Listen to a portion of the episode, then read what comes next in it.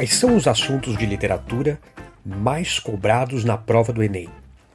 Oi, eu sou o professor Seve e esse é o Sevecast, mais português, mais literatura e mais redação. Uma das disciplinas que os alunos costumam deixar um pouco de lado assim é a literatura.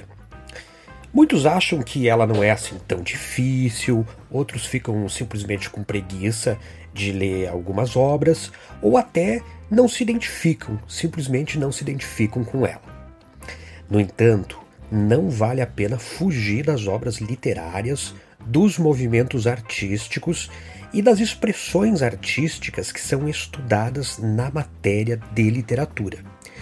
Por isso que nesse podcast, nesse episódio, nós vamos tentar te mostrar um pouquinho como é bom dar bastante atenção a esses assuntos e assim garantir nota máxima na próxima prova do Enem. Claro. Vamos começar com as escolas literárias. É claro que elas não ficariam de fora da prova do Enem. Ora, além de decorar as principais características de cada escola literária, os principais autores e as obras, é bom também ficar ligado no contexto histórico.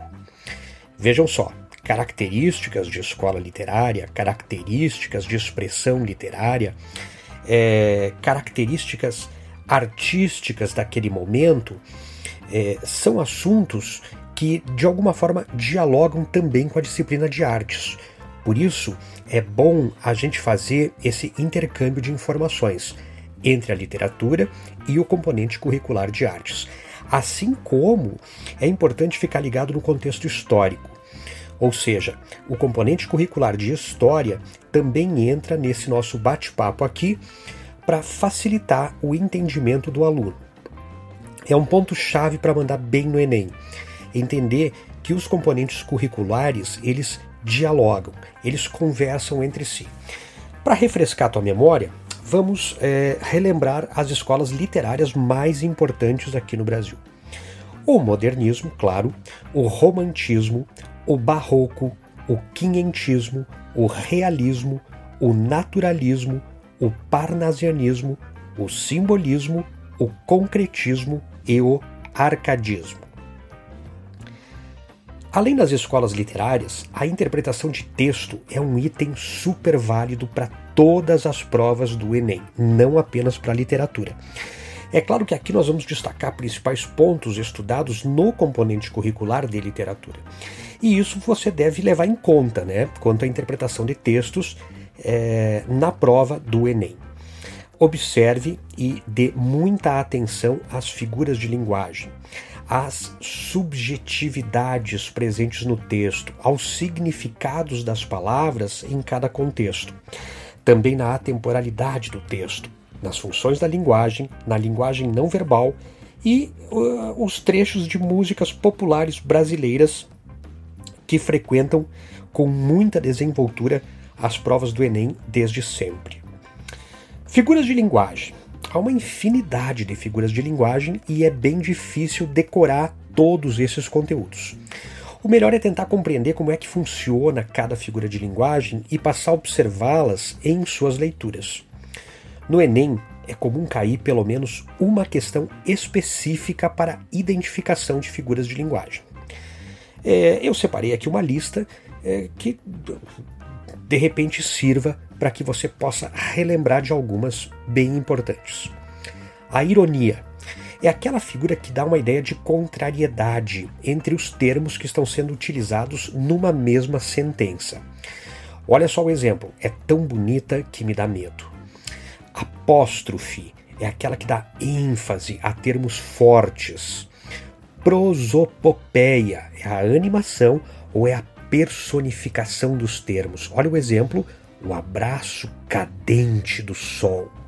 A hipérbole aquele exagero nas ideias, a sinestesia, aquela figura que transmite diferentes sensações na composição da frase. A assonância, que é a repetição de vogais semelhantes, geralmente é uma figura usada em licenças poéticas, não é? é a paronomásia, que é a repetição de sentenças com sons semelhantes. Pois bem, ainda temos os principais autores, aqueles nomes da literatura que aparecem com muita frequência no Enem.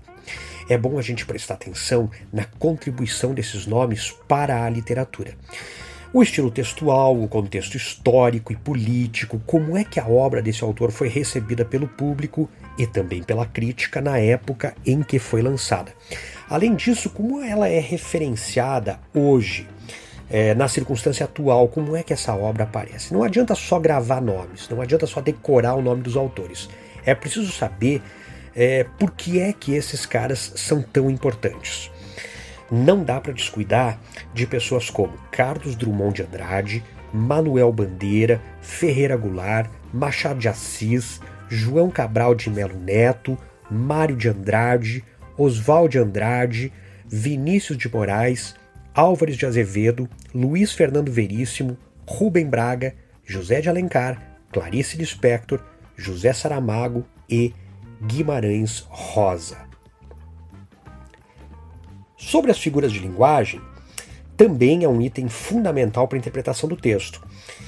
E aqui é, eu vou passar para vocês, vou tentar relembrar numa breve revisão aquelas importantíssimas funções da linguagem que aparecem com muita frequência nas provas do Enem, principalmente fazendo link com o componente curricular de literatura. A função denotativa ou referencial é quando o texto tem a função de informar o interlocutor. Nesse texto, há o predomínio do discurso na terceira pessoa e ele não apresenta opinião pessoal. A função denotativa não apresenta opinião pessoal. Depois temos a função conativa. Pois bem, com esse tipo de texto, o destaque está no destinatário, a fim de convencê-lo a realizar uma ação. É, preferencialmente a emprego dos verbos no imperativo e uso da segunda pessoa. A função emotiva, a destaque para a subjetividade do emissor. O objetivo desse tipo de comunicação é mostrar o ponto de vista, em primeira pessoa, de quem está produzindo a mensagem. A função metalinguística. O foco é a própria linguagem, através do uso da linguagem para falar, explicar ou até descrever o próprio código linguístico. A função fática. O destaque é o canal de comunicação. O emissor usa procedimentos para manter contato físico ou psicológico com o interlocutor, prolongando ou interrompendo uma conversa. E a função poética é o texto em que a função está centrada na própria mensagem. É um elemento muito empregado na poesia. O próprio nome diz, né? Função poética. Sua intenção é romper com o modo tradicional com o qual estamos habituados a ver as palavras. Revisa função denotativa ou referencial, função conativa, função emotiva, função metalinguística, função fática e função poética. E sobre a arte e cultura de uma forma geral? Pois bem, o candidato, no momento da prova do Enem, o aluno que está fazendo a prova, ele deve estar preparado para relacionar os textos literários a outras tantas expressões artísticas, como a pintura, como as artes plásticas é fundamental que ele estabeleça essa relação e que essa relação estabelecida englobe aspectos históricos, filosóficos e sociais. Por exemplo, ao estudar o modernismo brasileiro, nós não podemos é, deixar de conhecer as principais telas da pintura Tarsila do Amaral, por exemplo.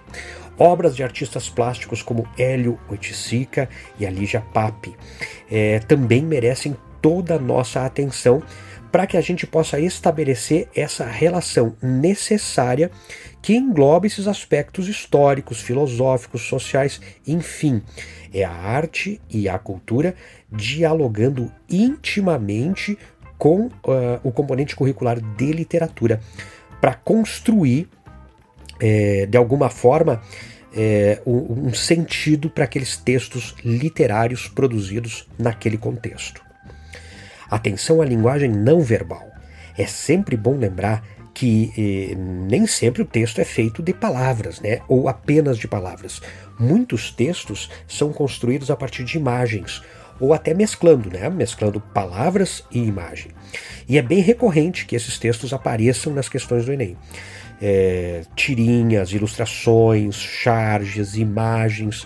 A prova do Enem ela apresenta muito é, é, é, esse tipo de linguagem não verbal. Vale a pena ficar muito atento e, claro, criar o hábito de ler, de compreender, de interpretar essas imagens também. Espero que você dê a devida atenção aos estudos de literatura. Não caia nessa de não é, estudar literatura ou deixar de lado porque, é, sei lá, a prova parece ser fácil ou alguma coisa desse gênero. Não, não, não, não, não faça isso. Dê a devida atenção, é, debruce-se sobre esses assuntos, porque é importante é, a gente conseguir um desempenho muito legal para buscar essa sonhada pontuação máxima na prova do Enem. Tá bom? Então é isso. Até a próxima. Tchau.